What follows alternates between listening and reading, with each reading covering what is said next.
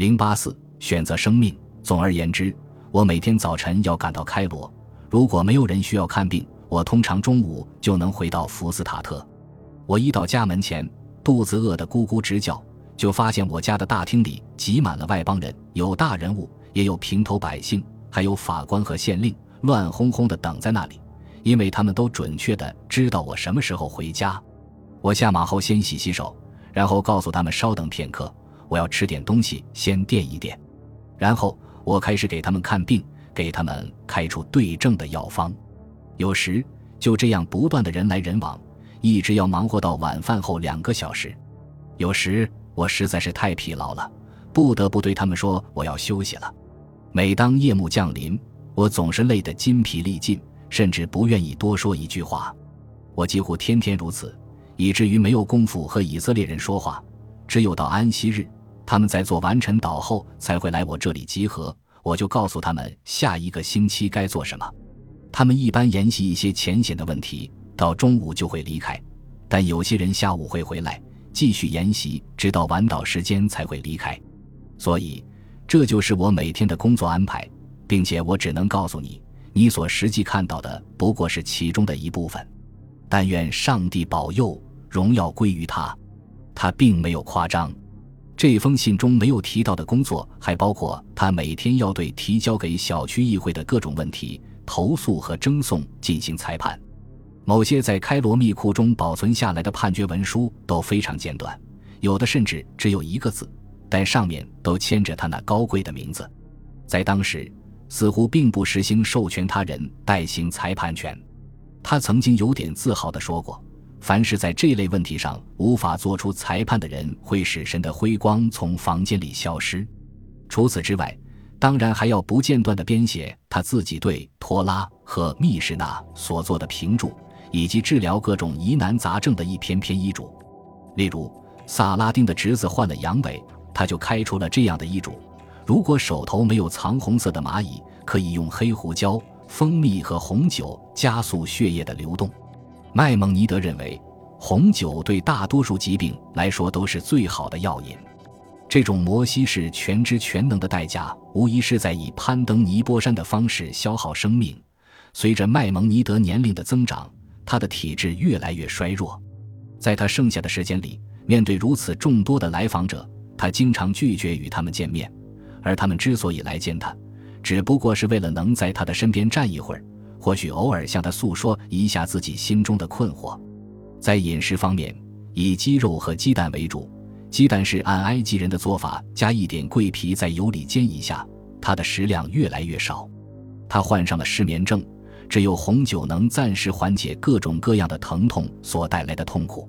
在一千二百年前后撰写《病因辨析》这本书时，由于他自己也成了辨析的对象，他已经无法拿笔，而只能躺在床上口授，更不能去侍候他的苏丹了。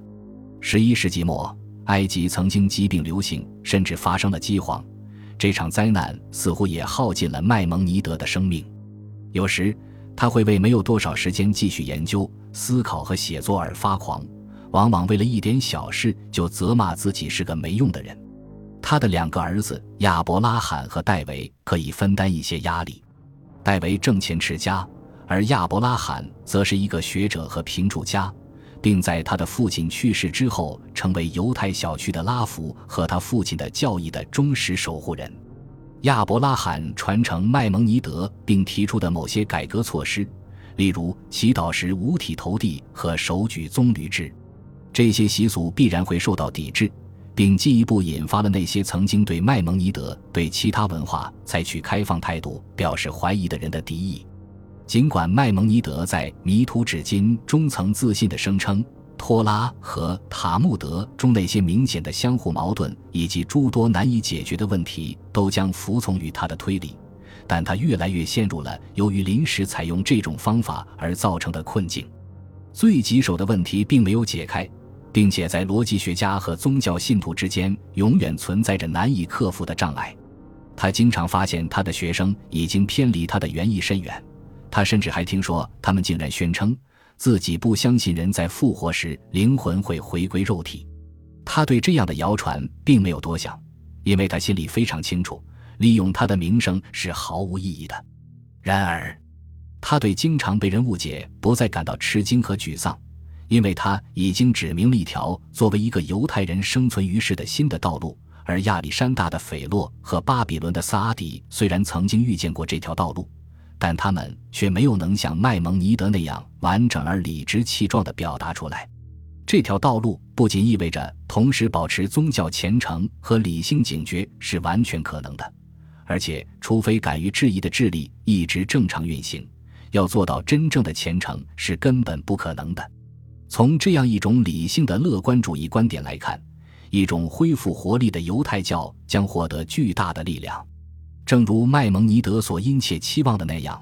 无论结果如何，这样一种复兴将使犹太教能够抵御任何对犹太人心灵和肉体的攻击，直到盼望已久的弥赛亚降临。他还提醒人们，即使到那时，来自戴维家族的真正的弥赛亚也只是一个凡人，而不是半人半神，更不是一个完全的神。而当他重建起一座洁净的耶路撒冷时，整个世界将恢复正常的秩序。狮子和饿狼不可能与羔羊睡在一起，但或许他们至少会变得温顺些，不再永远也喂不饱，不再那样血腥和贪婪，也未可知。本集播放完毕，感谢您的收听，喜欢请订阅加关注，主页有更多精彩内容。